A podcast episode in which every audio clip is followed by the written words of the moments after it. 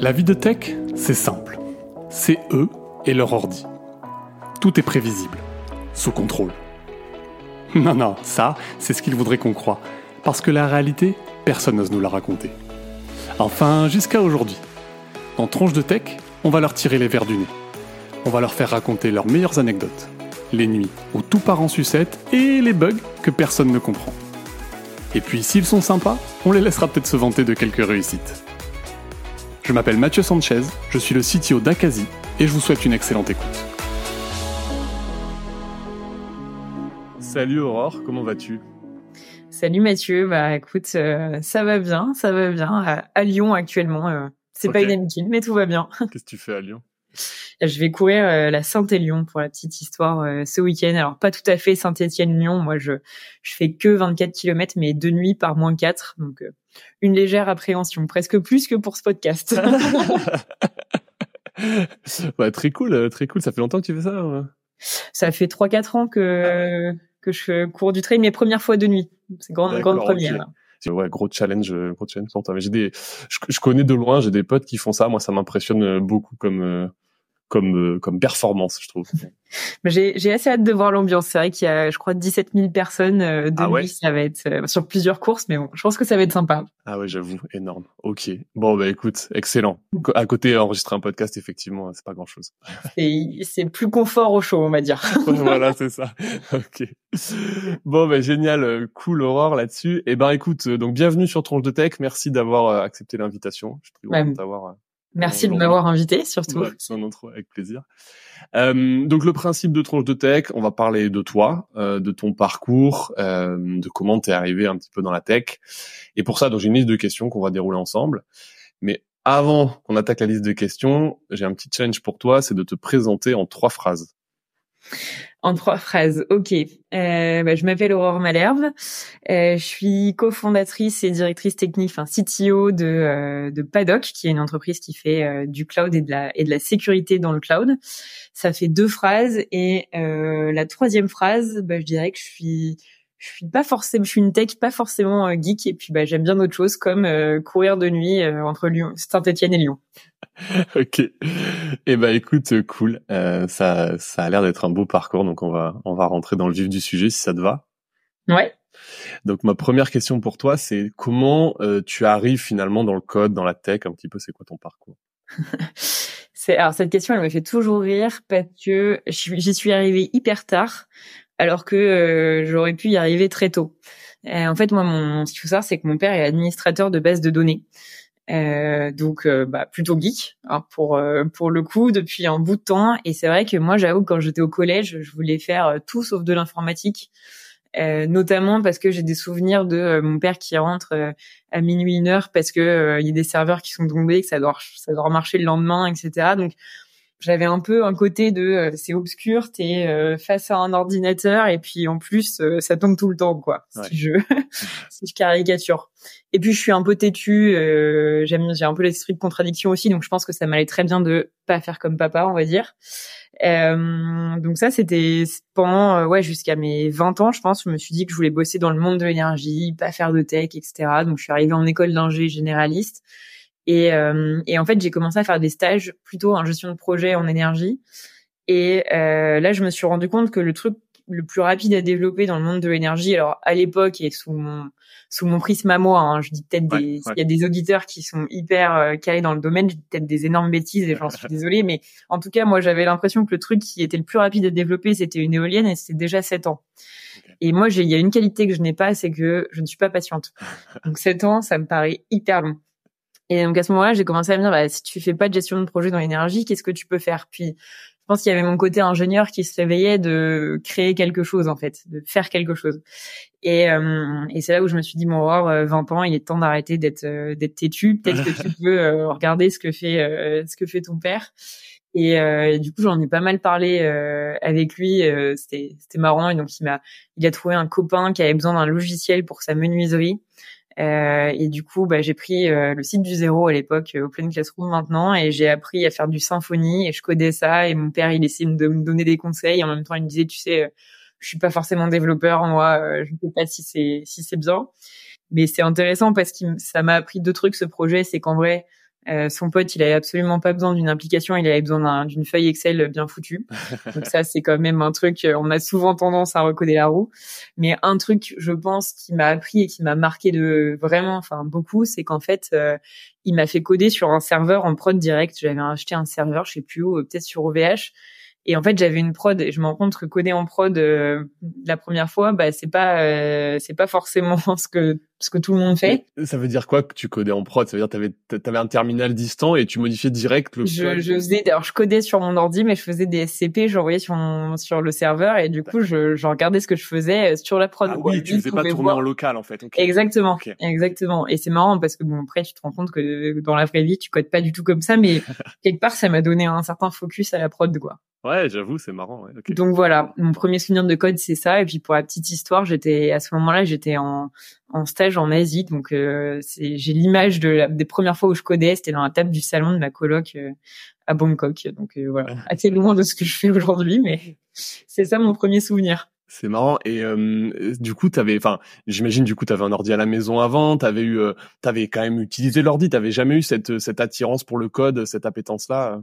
Non, non, non, moi j'étais pas, euh, ouais, j'étais pas trop geek. On était très, euh, j'ai une grande famille, enfin j'ai beaucoup de cousins. C'est vrai qu'on nous envoyait souvent dehors pour que ça fasse pas trop de bruit, honnêtement. Et c'est vrai qu'il y avait l'ordinateur, mais bah il y avait un temps limité par jour. Et puis, j'ai l'impression que ça fait vieille de dire ça, mais moi je me souviens à la maison quand on se connectait à Internet, ça faisait du bruit, on pouvait pas euh, on pouvait pas téléphoner en même temps. Enfin, c'était pas aussi facile que maintenant quand même. Et moi, euh, non, pour la petite histoire, les seuls jeux auxquels j'ai joué, c'est Adibou et euh, Les Secrets de l'oncle Ernest, quoi. Donc euh, assez loin d'être assez loin d'être une geek. Ok, non mais c'est ok, c'est marrant parce que j'ai, c'est ça, ça me parle vachement parce que moi aussi j'ai eu temps limité sur l'ordi. J'ai eu ce truc de facture, enfin connexion internet un peu n'importe quand. C'est moi j'avais un truc en moment, je crois quand je suis rentré en sixième, je me connectais euh, trois fois par jour pour récupérer mes mails. C'est le matin, ouais. une fois avant le petit déj, une fois après le petit déj, le soir. Alors que tu échanges des mails avec qui? Les gens que tu vois au collège, tu sais, la journée, c'est complètement stupide. enfin bref, c'était marrant. Et effectivement, à l'époque, euh, ça s'est arrêté quand mes parents ont découvert la facture où en fait, tu sais, tu, tu te connectais et en fait, tu, à l'époque, t'avais pas un forfait euh, heure limitée, c'était avant ça. Et tu, tu payais, la connexion coûtait hyper cher, la minute coûtait moins cher, mais la connexion. Et du coup, trois fois par jour, quand ils ont vu la facture au bout du premier mois, je peux te dire qu'après, euh, voilà, se calmer sur. Regardez plus tes mails. non, je regardais plus les mails. Et Adibou, Adi et compagnie, les, les programmes éducatifs de l'époque aussi, ça me, ça me parle vachement. J'ai eu droit à ça. J'ai encore les chansons dans la tête. Si tu Ouais. Ok, eh ben écoute, euh, trop cool. Euh, donc euh, un peu prédestiné, mais finalement ça t'a rattrapé quand même sur le tard.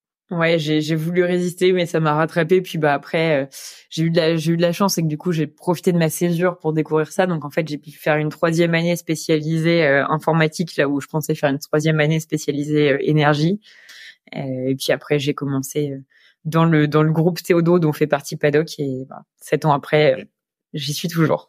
Ok. Et eh ben écoute, je te propose d'embrayer sur la question suivante. Euh, Est-ce que tu peux me raconter le pire souvenir pro de ta carrière? Le pire souvenir pro, c'est marrant parce que tu vois quand tu me demandes ça, il y en a pas, euh, il y en a pas un qui me vient euh, comme ça. Enfin, il y, a eu, énormément de moments, euh, de moments durs, de moments de doute, etc on pourrait dire que je peux, faire la classique, être une femme et parler du syndrome de l'imposteur et je veux pas, je veux pas faire ça. Mais donc il y en a, il y en a plein. il y a des moments durs. Je sais pas s'il y a eu un, pire souvenir. Par contre, il y a un truc qui m'a là qui m'a vraiment frappé et qui euh, qui qui est arrivé il y a pas longtemps. Donc euh, je vais raconter ça. C'est pas forcément mon pire souvenir à moi, mais c'est potentiellement le pire souvenir euh, d'un de nos, nouveaux clients. Euh, en fait, on a un client qui est arrivé il y a quelques semaines euh, parce qu'on nous on, construit des infos cloud mais on les infogère euh, aussi ensuite. Et puis donc il arrive chez nous il veut changer d'infogérant pour x ou y raison. Donc euh, on signe avec lui. Et en fait le un vendredi soir il nous appelle il nous dit ok en fait mon infogéreur est en train de me faire du chantage. Soit je resigne avec lui pour un an soit mardi il coupe mes serveurs. Qu'est-ce que je fais? Et en fait moi j'adore ces moments-là parce que c'est le moment où on a l'impression de sauver la veuve et l'orphelin. Et du coup, bah avec mon engineering manager qui est sur le projet, on lui a dit, écoute, en vrai, nous on est quand même assez clair sur ce qu'il faut faire. Euh, on, ça nous est déjà arrivé euh, de monter des infras euh, comme ça dans un contexte hyper tendu. On sait, on sait qu'on sait faire. Fais-nous confiance et dis-lui, bah très bien, couper les serveurs mardi à 17h. On, on sera là. Et donc, on a réussi à monter la prod, faire la faire la migration. Ouais. Euh, te mentirais si je te disais pas qu'il y avait, il y a eu quand même deux heures de downtime euh, mardi. Ouais. Mais euh, mais en tout cas, on a voilà, on a le sentiment d'avoir euh, d'avoir été utile et d'avoir fait notre. Vous l'avez fait en combien du coup? Vous l'avez fait en trois jours, c'est ça Donc on l'a fait en deux jours. On a commencé le lundi matin parce qu'on s'est dit euh, vendredi organiser tout pendant le week-end. Enfin, ça va être un. Vaut mieux être. donc tu vois, on a dit à tout le monde lundi matin, c'est 9 heures au bureau, pas en télétravail parce que là faut être Ouais. efficace et on a mis ouais. en fait, tu mets, on n'était pas tant que ça. En fait, on a mis deux techs euh, hyper XP avec euh, chacun un scope, euh, un chef de projet qui mène tout le monde à la baguette, euh, à la maille de la demi-heure et qui prend des sujets à débloquer. Le client avec nous pour, enfin, qui est là, en gros, le product owner de l'application qui est là et qui est capable de, qui connaît, qui teste, etc. Et puis, euh, et puis mon téléphone ouvert pour n'importe quelle question, euh, pour trouver des ressources ou, ou autre si besoin, quoi. Et donc, euh, bon, du coup, c'est pas du tout mon pire souvenir pro, Ouais, mais en tout cas, c'est un des, un Ouais. des marquants où tu te dis euh, quand même des gens qui créent des surfroides, euh, sur- surfroides à d'autres personnes. C'est légal ce genre de chantage là? Enfin, tu peux. Alors, je vais pas me, je, je vais pas m'avancer là-dedans. Je pense que honnêtement, c'est des pratiques commerciales qui, Ouais. qui de toute façon leur rendent pas justice. Euh, mais j'imagine que s'ils le font en vrai, c'est qui, je sais pas. Que ça doit être légal ou je, je sais pas. Et tu sais dire euh, du coup euh, ce que t'apprécies dans ces situations là Tu disais euh, toi t'aimes bien euh, cette espèce de pression là. Mais tu sais, en introduction, je te disais, je suis pas patiente. Ouais. En fait, quand t'as quand t'as 48 heures, t'as pas le temps d'être impatiente, quoi. Et donc, je pense que j'aime bien. euh, non, j'aime j'aime. Enfin, ouais, j'ai- j'aime bien le côté. euh, Il y a un il y a un problème et il faut être euh, faut être hyper focus maintenant et le résoudre. Et puis, je pense que j'aime bien ça parce que c'est aussi des c'est aussi des manières de travailler où je suis forte et là où je vais être moins forte sur d'autres manières de faire. Mais je pense que moi, tu vois, je par exemple, quand il y a un événement, je vais stresser beaucoup avant. Euh, une fois que j'y suis, je faisais du rugby quand j'étais jeune, c'était un peu ça. C'est je stressais avant le match, j'avais pas envie d'y aller, j'avais mal au ventre. Une fois que j'étais sur le terrain et que t'avais fait ton premier plaquage, il y avait plus de stress quoi. T'étais dedans, il fallait y aller. Et je pense que je retrouve un peu ça, le côté euh, c'est pas le moment de, de s'embêter avec euh, des angoisses, des questions philosophiques. euh, faut délivrer. Ça, je trouve ça, je trouve ça hyper cool. Puis le côté, enfin là, euh, là, tu sais que tu l'aides quoi, ton client. C'est Ouais. hyper concret. Enfin, Ouais, je suis d'accord. T'es très, tu te sens utile quoi. Tu te sens Ouais. utile, clairement. Il y, a, il y a un truc que je vois aussi dans ces moments-là, je pense, c'est le côté, tu sais, t'as, c'est le côté un seul objectif, euh, pas trop à penser, à peser le, le court terme, le long terme. Tes décisions, finalement, elles sont faciles parce qu'en fait, elles sont tellement timées qu'il faut les prendre. Alors que des fois, tu sais, moi, je, je, pense à quand je dois prioriser une roadmap produit, tu vois. T'es toujours en train de peser le long terme, le court terme, de mesurer et tout. C'est, c'est, c'est, c'est, c'est lourd, tu vois. Et c'est toujours Ouais. des- des- en plus, c'est des discussions que tu dois tenir dans le temps, tu dois les remettre en question en permanence le moment où tu es dans ce- cette situation-là, moi j'aime bien aussi, je pense, ce côté euh, la, la vie est simple entre guillemets. Dans Ouais, dans non, mais c'est sûr. Alors après, la contrepartie, c'est que tu le payes ensuite, parce que là, euh, forcément, en deux jours, quand tu montes une prod comme ça, bah un, t'as plus de pré-prod, euh, les devs, ils peuvent plus rien tester euh, le lendemain, donc faut que tu fasses ça. Euh, deux, tout est pas d'équerre. On va pas se mentir, on n'a pas fait euh, une infra euh, parfaite. euh, Il y avait des, il y a eu des bouts de trucs pas terraformés, etc. Donc ça, tu rattrapes derrière. Mais euh, mais en plus, généralement, les les, les Enfin derrière, c'est assez facile parce que tu as déjà prouvé que tu avais été euh, utile, etc. Et donc c'est donc bon, c'est vrai que sur le moment c'est c'est top. Là, euh, là, ça a un peu chamboulé toute la roadmap du projet et il y a quand même il y a quand même de la dette technique à, à rattraper. Ouais, à rattraper, ouais, c'est sûr, Ah, c'est clair. Ok, écoute, eh ben ça, ça avait l'air sympa comme moment. Euh, maintenant, euh, du coup, alors j'ai une question qui est ton expérience de prod la plus marquante, donc plus marquante que ça, puisque finalement c'était quand même une expérience de prod marquante, je pense. Mais que Ouais. un truc plus J'ai- marquant que ça Euh, ouais, j'ai un truc plus marquant que ça qui commence à dater, mais euh, je pense que ça pour le coup. Alors, euh, je suis, je suis pas non plus euh, très âgée, j'en j'en sais rien, mais je pense que ça va rester longtemps le truc le plus marquant. Euh, on a commencé à travailler avec euh, BPI France en début 2020, et puis euh, mars 2020 euh, arrive le confinement. Et euh, je me souviens, donc on était tous euh, confinés. Moi, j'étais retournée chez mes parents euh, en Bretagne, parce que j'aurais pu, en présentation, j'aurais pu dire que j'étais bretonne. C'est quand même un truc qui me, qui me caractérise. En tout cas, le fait de le dire. Je sais pas si c'est le fait de l'être, mais le fait de le dire. Et, euh, et en fait, euh, le, le jeudi après, je me souviens, il y a le CTO de BPI France qui nous appelle euh, et qui nous dit en fait, l'État va, va proposer des prêts garantis par l'État. Il faut une plateforme pour récupérer le token qui dit que bah t'as bien t'as, as bien fait une demande et t'en as fait une seule auprès d'une banque, etc. il l'a confié à BPI France. Ça doit sortir mercredi matin prochain. Et donc là, tu as cinq jours pour le coup, pas pour déplacer une application qui existe déjà. Tu as cinq jours pour concevoir une appli, la développer, l'héberger. Euh, et puis, d'un point de vue infra, il est hors de question que ça tombe quand ça ouvre et quand ça sera annoncé parce que c'est un peu, enfin, c'est l'image de l'État qui est en jeu. Tu peux pas, euh, tu peux pas avoir une plateforme euh, KO alors que tu as des millions d'entrepreneurs qui sont en stress sur leur business. Et, et, là, c'est marrant parce que bah, mais c'est comme, enfin, c'est comme l'appel de, de vendredi dont je te parlais, c'est qu'en fait tu réfléchis peu, tu te dis bah ouais, on va y aller, on va se débrouiller, enfin on va trouver. Euh. Et en fait c'est c'est exactement le même processus. Et on était trois. J'avais pris euh, un euh, plutôt jeune ingé, hyper volontaire, pas chien fou, mais tu sais qui a envie d'avancer quoi, un peu impatient comme moi. un autre un autre ingé pour le coup plutôt tu sais le mec qui voit toujours ce qui va péter qui dit toujours alors attends on mmh. pourrait faire ça. Non mais alors attends en fait peut-être que et je me suis dit si je mets les deux ensemble je vais peut-être réussir à globalement prendre les bonnes décisions et quand même anticiper les gros trucs qui vont péter à la figure. Et en même temps on va avancer et on va pas toujours être dans le ici ici pareil un chef de projet débrouillard tu vois qui qui comprend un peu la tech quand tu lui dis faut que tu t'occupes de, de récupérer des, des certificats. Bon, il sait ce que c'est, il te pose deux trois questions et puis après euh, il, il, se débrouille. Et puis euh, et puis moi et donc là pour le coup là on a travaillé le week-end. Il n'y a pas trop le choix quand même. Mais on s'est fait un jeudi euh, jeudi après le mercredi matin pour sortir la plateforme avec des petites sueurs froides parce que le lundi le nom de la plateforme change mais du coup bah tous les certificats faut tous les refaire. Euh, la veille euh, l'URL de, de, production qui est euh, diffusée dans un média parce que les gens disaient vous allez pouvoir vous connecter là. Sauf que nous, on n'avait fait qu'une prod. Donc en fait, on a commencé à voir les gens arriver euh, sur à déposer des dossiers, sauf que c'était pas branché derrière. Donc on ah a dû coder une page HTML en 2.2 en disant attendez, revenez demain et appeler les mecs qui avaient déjà déposé des dossiers en disant attends, en fait il faudra que tu le refasses demain parce que là. Mais donc c'était, enfin, en vrai c'était hyper c'était hyper intéressant d'un point de vue projet, d'un point de vue tech, et puis dans une période où tu te dis euh, tiens c'est marrant euh, quand même les postes qui servent c'est euh, les gens qui permettent de manger qui te permettent de soigner moi qu'est-ce que je fais là? Voilà tu comprends à quoi tu sers quoi. Il y a un, gros côté on parlait d'utilité il y a un gros côté où ça te là-dessus ça te parle juste que je que je comprenne bien la plateforme. En fait, la plateforme, c'était une interface pour les banques, c'est ça? C'était non, c'était une, enfin alors c'était une interface et pour les entrepreneurs et pour les banques. Euh, L'objectif, c'était qu'en fait, un entrepreneur, avant d'aller voir une banque pour faire un prêt, il disait voilà, je déclare que je veux faire un prêt de temps.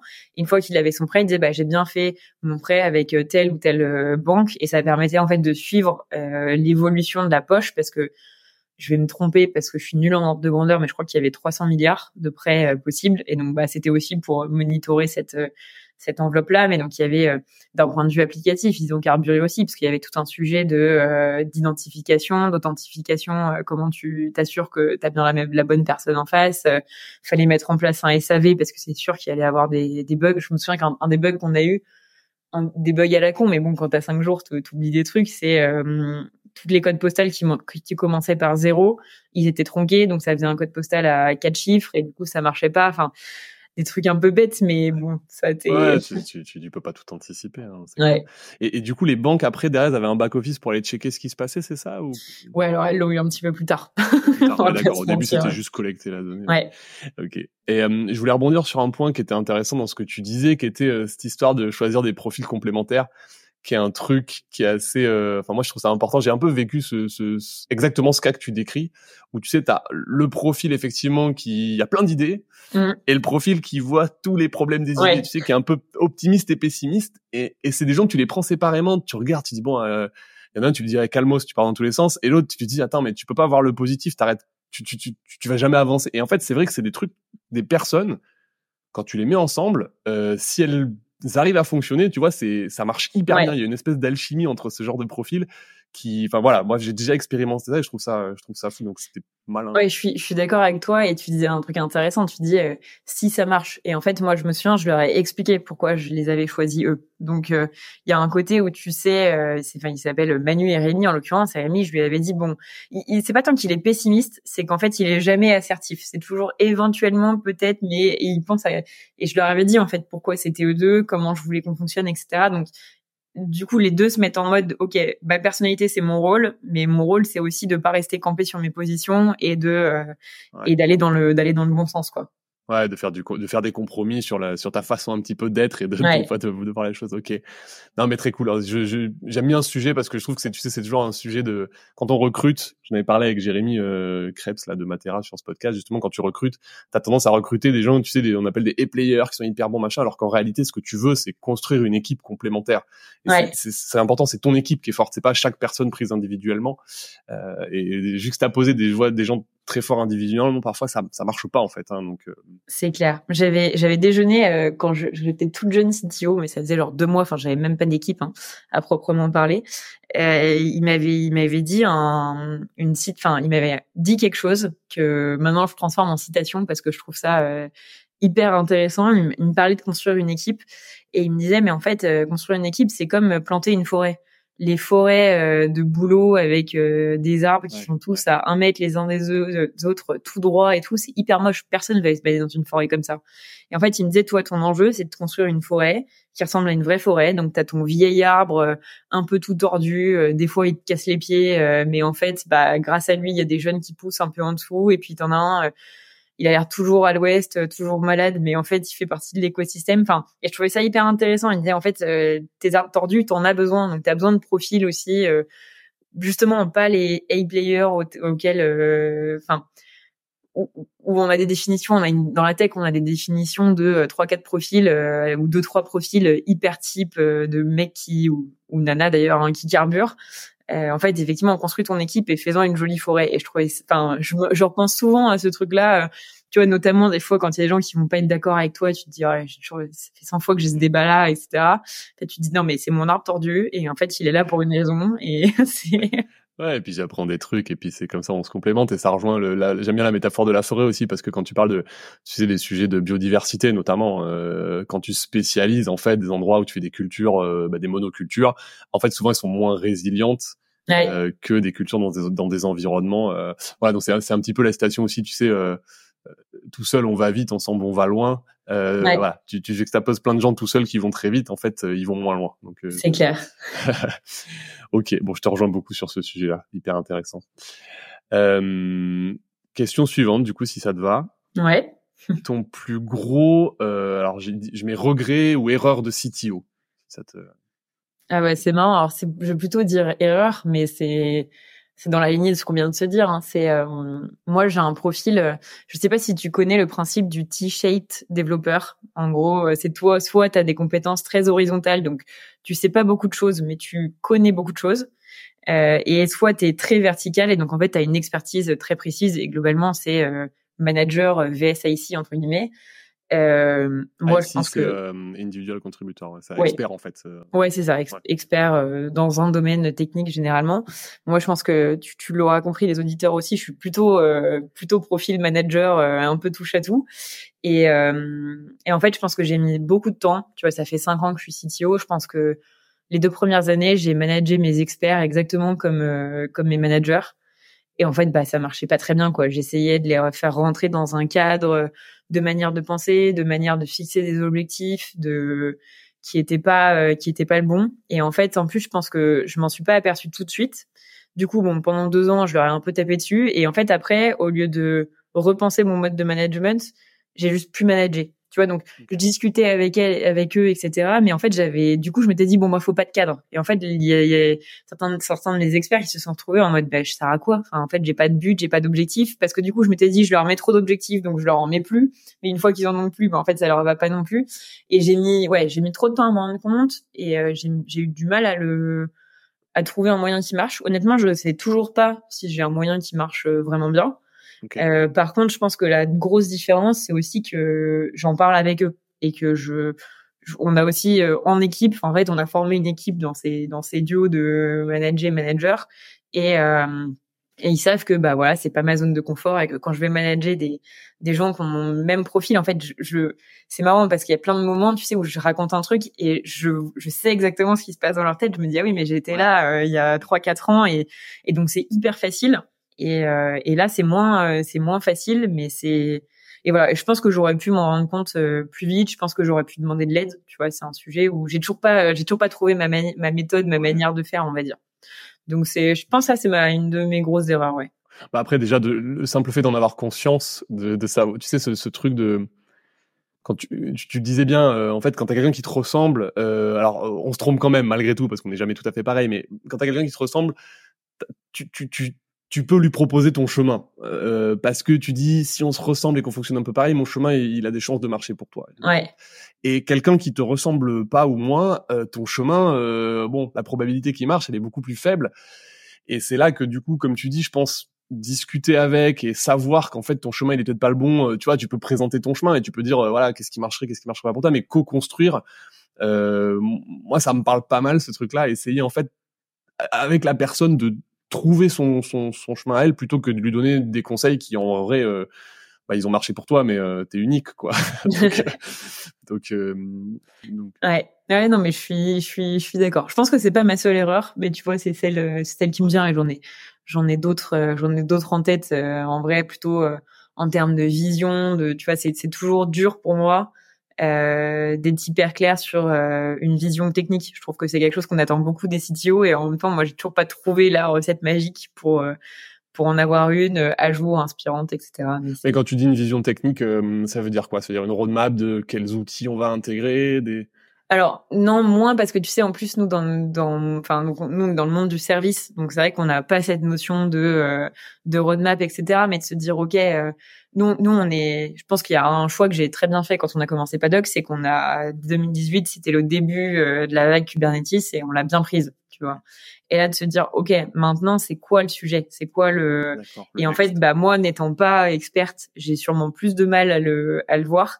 Et je pense que j'ai oublié que c'était un travail de longue haleine. Enfin que c'était pas un sujet que tu fais de temps en temps euh, une fois mais que c'est quelque chose que tu travailles euh, régulièrement poser tes questions comprendre autour etc et aujourd'hui bah c'est un truc sur lequel je suis en train de, de revenir dessus et bah, j'apprends de mes erreurs mais voilà je, une deuxième erreur, allez, pour le. le côté euh, deux pour le prix d'une. C'est le côté de, c'est le côté un peu où en fait il faut euh, que tu continues à te cultiver sur le sujet en permanence, en fait, en, ayant une veille technique. En fait, c'est un peu ça. C'est. Euh... C'est vrai. Et je pense qu'en fait, des fois, quand t'es CTO, t'as tendance à te à te noyer dans le dans enfin c'est facile de se noyer dans le quotidien justement euh, roadmap produit euh, gestion des projets gestion des équipes management etc et des fois t'en t'en oublies un peu que c'est aussi ton job de prendre du recul et au-delà de, du, du, quotidien de se dire ok j'emmène où mon équipe? Enfin c'est quoi le c'est quoi le phare quoi? Ok. Ouais construire la vision en même temps que tu gères le quotidien c'est c'est jamais facile à balancer effectivement ouais, ouais. ok ok bon deux erreurs pour le prix d'une. Très bien. Merci beaucoup. Euh, est-ce que euh, une question un peu plus perso du coup qu'est-ce que tu aurais fait comme métier si tu n'avais pas été dans la tech? Vu qu'en fait à la base tu voulais pas aller dans la tech. Alors du coup, j'aurais pas fait euh, chef de projet en énergie. euh, je vais te répondre, c'est marrant parce que j'ai je vais te répondre un truc très précis. Alors je je, je vais pas être euh, arrogante, je vais pas dire j'aurais fait ça parce qu'il y a il y a un job comme ça, donc si ça se trouve, je l'aurais pas eu. Mais je pense que j'aurais adoré être directrice de course du Vendée Globe. Euh, J'aime beaucoup la voile, enfin Bretagne, voile, tout ça, voilà. C'est un truc qui me, qui me, qui me plaît beaucoup en dehors du trail. Et en fait, surtout, je le, mais tu vois, si on revient aux deux, euh, aux deux souvenirs de prod, deux expériences de prod que je t'ai données, c'est un peu la même chose. C'est que en fait, le Vendée Globe, c'est une course, donc c'est une course en bateau euh, en solitaire autour du monde qui dure entre euh, les 60 et 80 10 jours. Et bah, quand tu es directrice, de course, tu es responsable que ça se passe bien, quoi, que les mecs reviennent à bon port, tu prennes les bonnes décisions en termes de zones dans lesquelles ils peuvent ou ils ne peuvent pas aller. Et, euh, et notamment régulièrement, tu trouves à coordonner des sauvetages, euh, dans, notamment dans les eaux, dans des eaux assez froides. Et donc, je pense qu'il y a un côté très pendant la course, bah, tu es en gestion de crise permanente en fait.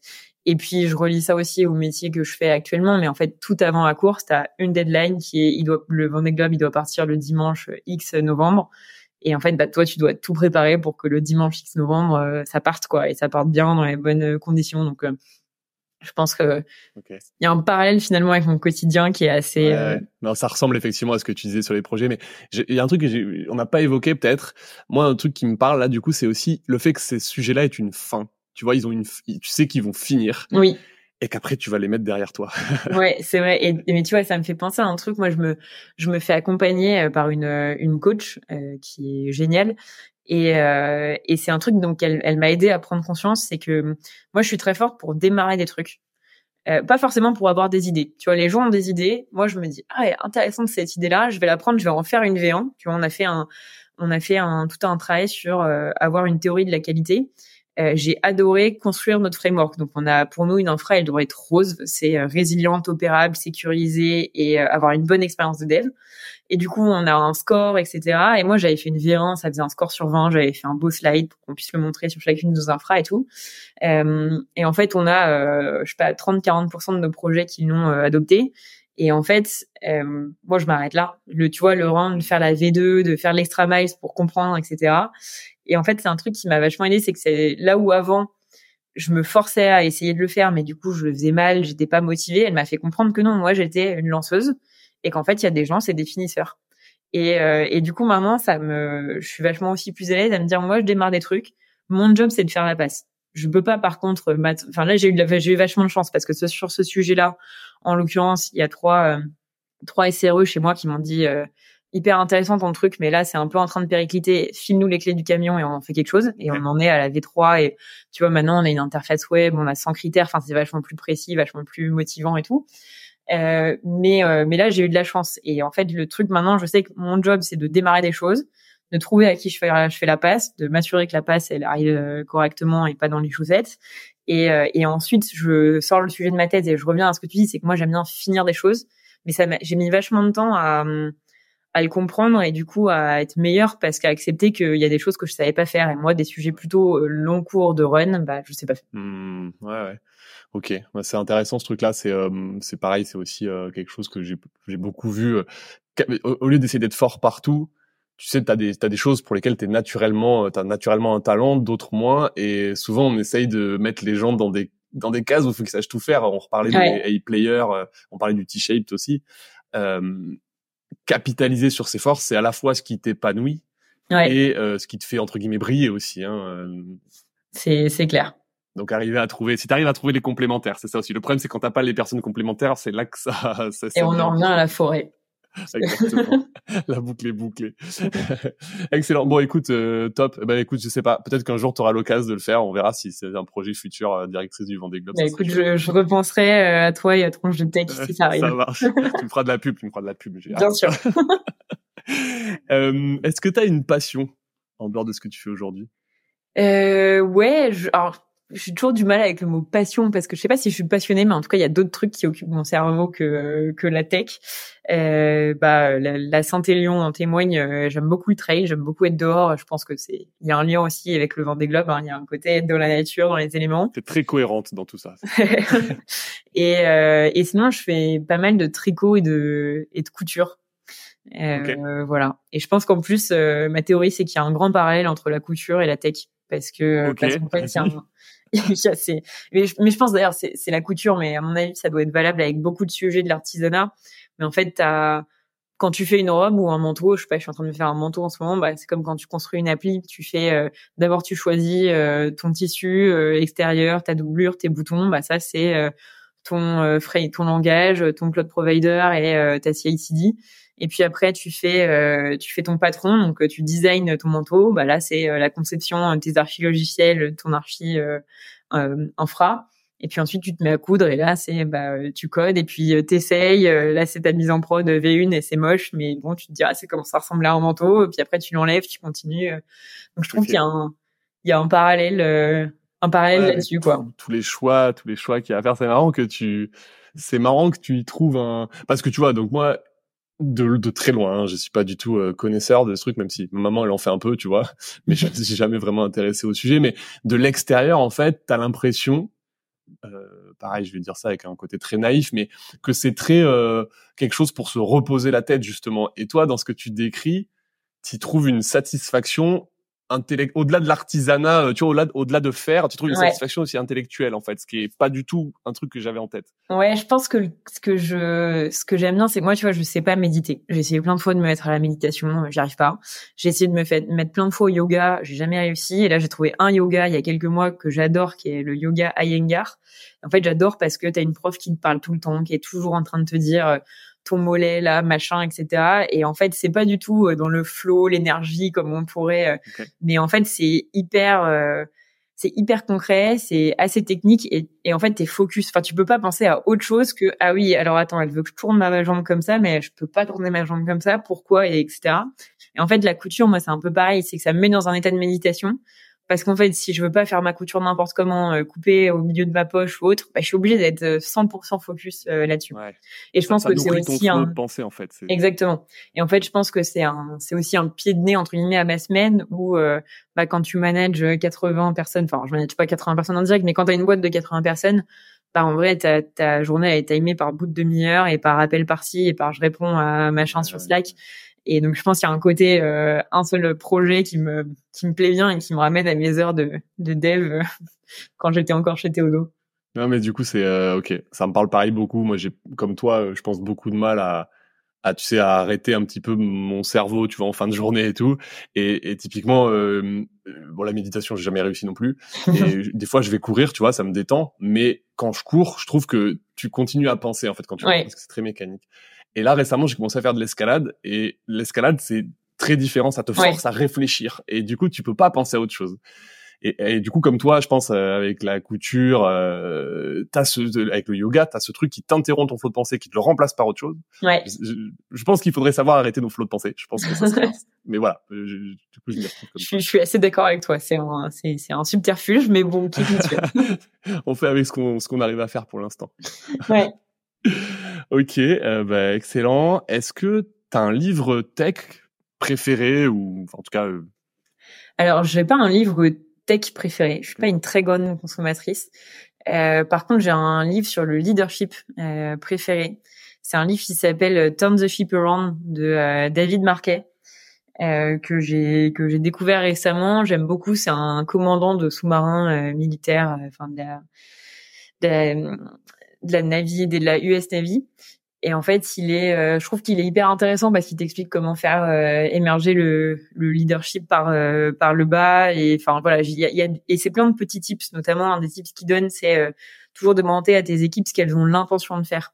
Et en fait, ça te permet euh, elles de commencer à réfléchir et toi de rectifier VS, toi arriver et dire faut faire ça ça ça. Euh, et vraiment le I intend to, enfin c'est un truc qui m'a qui m'a marqué que j'essaye de faire euh, le plus possible. J'y arrive pas toujours, mais euh, ouais, je trouve qu'il est, je trouve qu'il est top pour le coup. Du coup, c'est marrant, le, le, le I intend to, c'est tu. En fait, si on le prend, si on l'applique à la tech, comment tu peux le décliner euh, Ah, tu vois, c'est- Quelqu'un qui va venir te voir, qui va te dire, euh, je sais pas comment faire ça. Euh, en fait, tu vas pas lui dire, euh, fais ça, ça, ça. Tu vas lui dire, ok, si tu devais le faire quand même. En fait, quelle intention t'aurais, euh, comment tu le ferais quoi. Et euh, C'est vrai, ouais. Et c'est vraiment t'obliger à et, et du coup, mais c'est intéressant parce que c'est aussi en dédramatisant euh, l'échec. Si toi tu corriges, c'est pas grave quoi. Mais euh, ça met aussi les gens en confiance et en et en position d'ownership, en position de je dois proposer quelque chose et pas juste dire euh, ok euh, c'est pourri. Enfin ça, ça, on a, je pense qu'on a tous euh, des moments où euh, on a envie de dire bah oui bah ça c'est nul. Ok, et qu'est-ce que tu ferais du coup? Ok. Non, non, mais ok, ouais, intéressant. Je, je, je note ce truc parce que je pense que ça peut me servir. Je le lirai, je pense. Il y, avait d'autres trucs qui t'avaient marqué dans ce bouquin? Alors j'ai plus le j'ai plus le souvenir, mais je tu vois je me dis régulièrement qu'il fallait que je le relise. Donc euh, C'est vraiment un bouquin de. Il est décliné pour du management en fait. Ouais, ça, ouais, ouais. Ah ouais, c'est vraiment. Et puis t'as des chapitres. Enfin, ça se lit assez euh, facilement. Tu vois, moi, je suis pas une grande lectrice en anglais notamment. Et bon, même si j'imagine que maintenant il a été traduit, mais ça se lit assez facilement et c'est très activable, j'ai trouvé. Ok. Bah écoute, bon conseil alors. Je me le note. bon écoute, bah euh, Aurore, on a fait un bon tour là. Je pense. C'était c'était hyper intéressant. C'était chouette. Euh, Est-ce que je peux te laisser un petit mot de la fin? Euh, ouais, avec euh, avec plaisir. Euh, déjà, merci pour. euh, Enfin, c'est pas un mot de la fin. Je j'en donnerai un autre, mais merci pour l'invitation. J'ai passé un, un super moment et euh, j'espère que c'était un minimum, euh, un minimum intéressant ce que je ce que je vais raconter. Mais non, euh, je pense que le mot de la fin, tu vois, si je devais un peu résumer nos nos échanges, c'est que euh, moi, tu vois, en sept ans, j'ai quand même fait beaucoup de choses. J'ai fait du dev web, du dev mobile. Euh, J'étais, j'ai managé euh, quatre personnes. Maintenant, on est euh, 80. Euh, j'ai jamais rien fait euh, dans les règles de l'art. Enfin, je veux dire, j'ai ja- j'ai pas pratiqué assez pour dire que je suis une très bonne manageuse, que j'étais une très bonne dev. Non, c'est faux. Je suis pas une très bonne DevOps. Euh, je pense que l'importance de comprendre euh, ce qui nous fait plaisir, quelles sont nos limites et de composer avec, en fait, c'est hyper précieux parce que c'est à ce moment-là où tu deviens quelqu'un qui donne de l'énergie, même quand des fois t'as as des demandes de bah justement, je peux pas ça, j'ai pas envie de le faire parce qu'en fait je sais pas mon type de projet euh, est-ce qu'on peut trouver quelqu'un avec qui le faire? En fait ça ça ça se met ça met tout de suite dans une énergie euh, positive et Ouais.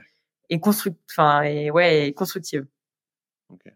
c'est un mot de la fin un peu philosophique mais, Non, euh, non, mais ce sera le mot de- ce sera mon mot de la fin si ça te si ça te va Ah ouais, ouais, c'est toi qui, c'est toi qui décides. Moi, je, je, je n'ai pas de, je n'ai pas mon mot à dire. C'est ton mot de la fin. Top. Ok. Eh ben, écoute, Aurore, euh, merci pour tout ça. Euh, c'était chouette. Euh, ben, je te, je te dis à bientôt et puis, euh, puis bonne journée. bah, merci beaucoup Mathieu à bientôt Avec plaisir. Salut, Aurore. salut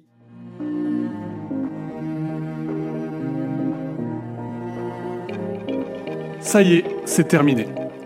La tronche de tech du jour nous a livré tous ses secrets. Ou presque. S'ils t'ont plu, n'hésite pas à nous le dire en commentaire, à noter le podcast ou à m'envoyer un message sur LinkedIn. Dernière chose, si tu es freelance ou indépendant ou que tu envisages de te lancer à ton compte, tu auras certainement besoin d'un expert comptable. Dans ce cas-là, viens voir ce qu'on fait chez Akazi sur www.akazi.io. Ça s'écrit A-C-A-S-I.io. Et promis, tu seras super bien accueilli. Sur ce, je te dis à très vite pour un prochain épisode de Tronche de Tech.